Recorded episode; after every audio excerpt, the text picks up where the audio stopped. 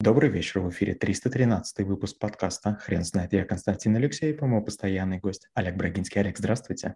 Константин, добрый вечер. Хрен знает, что такое экономика, но мы попробуем разобраться. Олег, расскажите, пожалуйста, почему экономика – это отдельная тема для навыка? А, конечно, есть экономика, макроэкономика, микроэкономика, и надо бы, наверное, было отдельно их читать, но мы решили взять некий, некую центральную часть, и, конечно, там немножко халтурю. Есть частично микроэкономика, частично базовая экономика, частично макроэкономика. О чем мы говорим? Мы говорим о том, что, к сожалению, нас никто в школе не учил налогам, а, себестоимости, самоокупаемости, не понимаем разницу между приходом, доходом, кассой, способами учета. И пока мы вот этого не знаем, нам очень сложно строить стартапы, запускать бизнес, заниматься личным хозяйством, накоплениями, инвестициями. И поэтому экономика – это, как и философия, это такой обзорный навык, где мы изучаем различные теории, говорим, чем они плохи, чем хороши, что применимо, что не очень, и разбираем разные заблуждения. Олег, расскажите, пожалуйста, а сколько времени нужно потратить, чтобы разобраться в минимальных понятиях? Вот хорошее слово «минимальное понятие». Если понятие минимальное, то хватает 24 часа, и мы успеваем не всегда. Бывает такое, что у нас 18 часов, бывает 21, но надо 24, к сожалению. То есть 6 занятий по 3 часа минимум.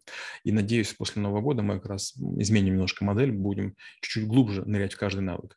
Почему? Потому что вот почти у каждого определения, что в маркетинге, что в философии, что в экономике, есть по два или три варианта. И они по-разному воспринимаются. И вот я не хочу, чтобы у учеников было вдруг прозрение, когда за пределами школы они узнают какое-то красивое определение. Поэтому мы разбираем несколько определений и пытаемся понять, чем они плохие или хороши. И в первую очередь э, моя задача сделать так, чтобы каждый человек четко мог сформулировать сам себе, что означает термин. Олег, расскажите, пожалуйста, а что будет, если человек будет игнорировать это понятие и не понимать, что происходит в экономике государства, в котором он живет? А, недавно была такая история у моей супруги. Э, есть средняя сестра, она в Америке живет, Сан-Франциско. Мы созваниваемся часто. И на днях что-то там как-то, я слышал, Инесса пожаловалась ей, что нам не хватает денег там на, на, на очередную порцию лекарств. Ну, так получилось, что вот как бы прямо сейчас денег нет. И вдруг, значит, э, эта девушка из Сан-Франциско, Алиса, говорит, а вы в кассе возьмите. Надо было видеть, как, как я расхохотался, зажимая себе рот, и как-то моя супруга тоже пыталась закрыть себе рот.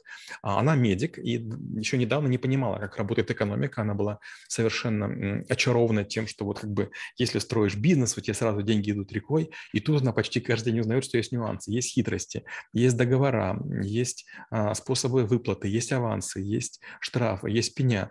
И она, когда это все она говорит, а когда это закончится? Я говорю, нет, к сожалению, никогда. Если будем делать все правильно, то мы все время будем находиться в тяжелых э, условиях экономических, потому что мы пытаемся все время лавировать, мы пытаемся и быть хорошими с клиентом, и с государством, и своими сотрудниками, и поэтому прибыль не, не, не образуется из ниоткуда. То есть если ты всем заплатишь, тебе ничего не остается.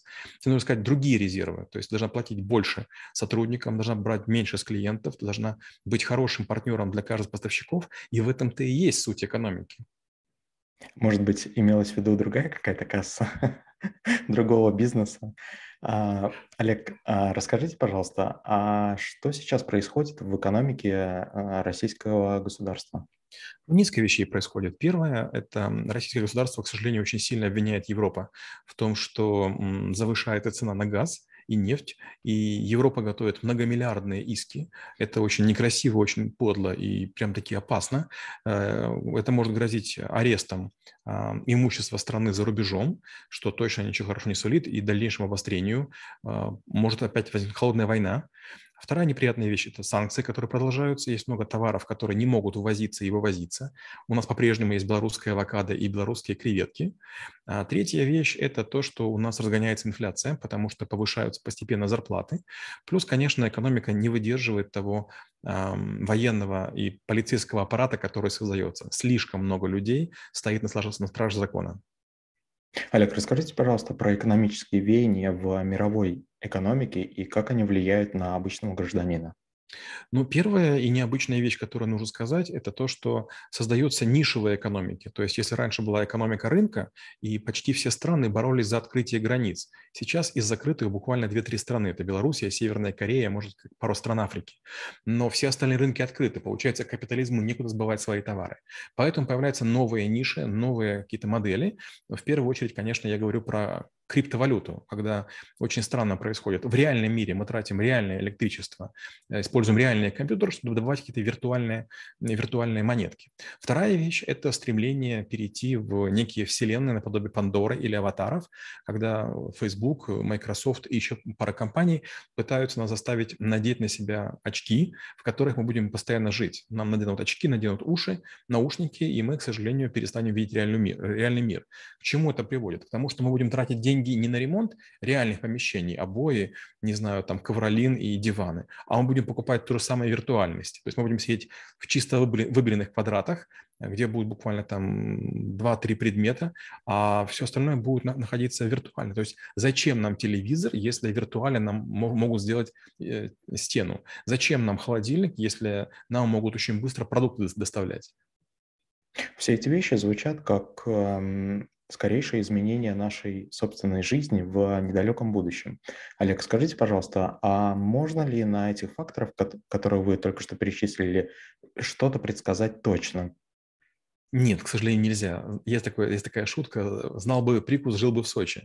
То есть если бы знать, э, какие карты в колоде выпадут, то можно было бы лучше играть. Нет, невозможно. Много людей пытаются угадать. Есть такое понятие в экономике, как свободный агент.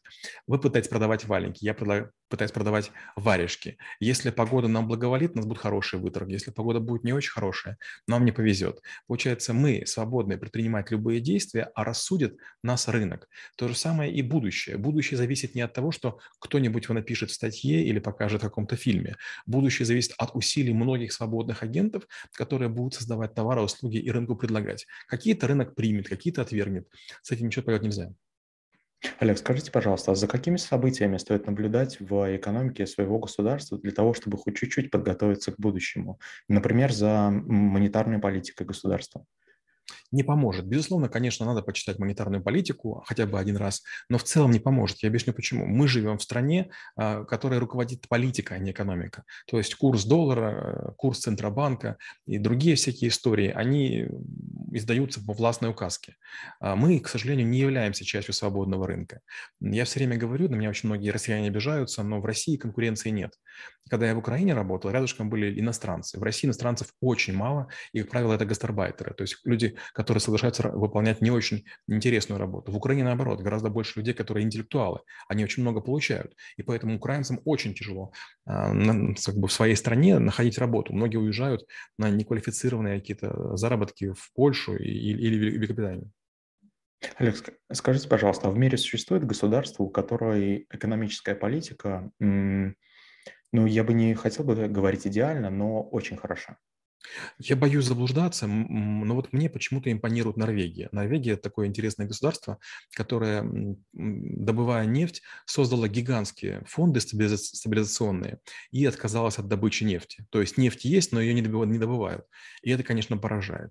Ну и плюс, опять же, вот а, у нас в стране почему-то выгодно, круто и здорово быть богатым. Если в Америке богатые люди постоянно вынуждены вкладываться в какую-то благотворительность, у нас это не обязательно. У нас самые богатые богатые люди делают, что хотят. Поэтому, наверное, Норвегия с точки зрения того, что вот можно деньги не накапливать безумными какими-то горами, а Америка с точки зрения того, что общество давит и заставляет тратить хоть на что-нибудь. Олег, я хотел бы затронуть э, несколько тему криптовалют, ведь э, мир потихонечку поворачивается в эту сторону, и э, игнорировать как минимум это направление, но уже не получается, ведь количество людей, как минимум вложившихся в эти криптовалюты и количество государств, которые смотрят в сторону цифровизации своей валюты, если я не ошибаюсь, оно постоянно растет. Это направление, оно совсем бесперспективно. Я бы так не сказал. Я такой опять пример приду про Украину. В Украине в 1991 году появилась система быстрых платежей. Вот то, что появилось в России недавно, в Украине было сделано очень давно. И как только появилась система быстрых платежей, это означает, что деньги из банка в банк а человек человеку начали очень быстро ходить. В России между банками деньги очень медленно ходят до сих пор. И получается, чем беднее государство, тем оно сильнее заинтересовано, а, в цифровых валютах, б, в быстрых каналах обмена. И понятно, что в России это совсем не интересно. А в чем, чем опасна криптовалюта? Первая опасность состоит в том, что криптовалюты будут использоваться в первую очередь а, криминалом. Вот люди, которые добровольно, добросовестно вкладывают деньги, это такая незначительная часть, даже трудно себе представить. А, в основном криптовалюты используют трансграничная торговля. Это означает, что мы можем друг другу оплачивать товары и имитировать, что я дешевое присылаю под видом дорогого, и уходить от налогов. Первое. Второе, конечно же, взятки. Давать очень здорово. То есть анонимность, к сожалению, она противоречит безопасности. И это очень странно, это очень неприятно. Я понимаю криптоанархистов. Я тоже бывший хакер и считаю, что было бы здорово, если бы информация была бесплатной. Но э, не за счет граждан, не за счет людей, которые в этом не разбираются. Олег, а если смотреть э, в сторону регулирования этого, э, этого направления, как, например, я могу ошибаться, но Сингапур. Да, регулирование уже есть. Во-первых, уже в конкурсную массу, которая подлежит продаже и реализации с торгов в случае банкротства или развода алиментов, уже входит криптовалюта. Это раз. Второе, безусловно, работа будет над этим вестись. В-третьих, конечно же, будут введены налоги. Но, по сути, введение налогов сделает криптовалюта неинтересной, то есть она потеряет свою главную ценность. То есть люди, занимающиеся криптовалютой, делают ставку на то, что это надежно, безопасно, и мы не зависим от государства. Все готовы от государства не зависеть, пока им не нужна защита. А когда вы начинаете идти в суд, в полицию, вам говорят, какая крипта? Олег, расскажите, пожалуйста, а как вы преподаете науку в школе трэблшутеров? Я рассказываю в первую очередь про разные виды обществ. Мы говорим про общество натурального обмена, про собирателей, про охотников, про появление складов, накоплений, про появление каст и про выделение профессий, про специализации, про товарный оборот, фабричное производство, мы говорим про лудистов и другие всякие вещи. И удивительно, дело в том, что почти все, что я рассказываю, я так или иначе проходил в школе. Но когда я рассказываю людям, которые лет на 20 меня младше, они всего этого не знают. И это правда удивительно. Это прям непостижимо. Олег, спасибо. Теперь на вопрос, что такое, что такое экономика, будет трудно ответить. Хрен знает.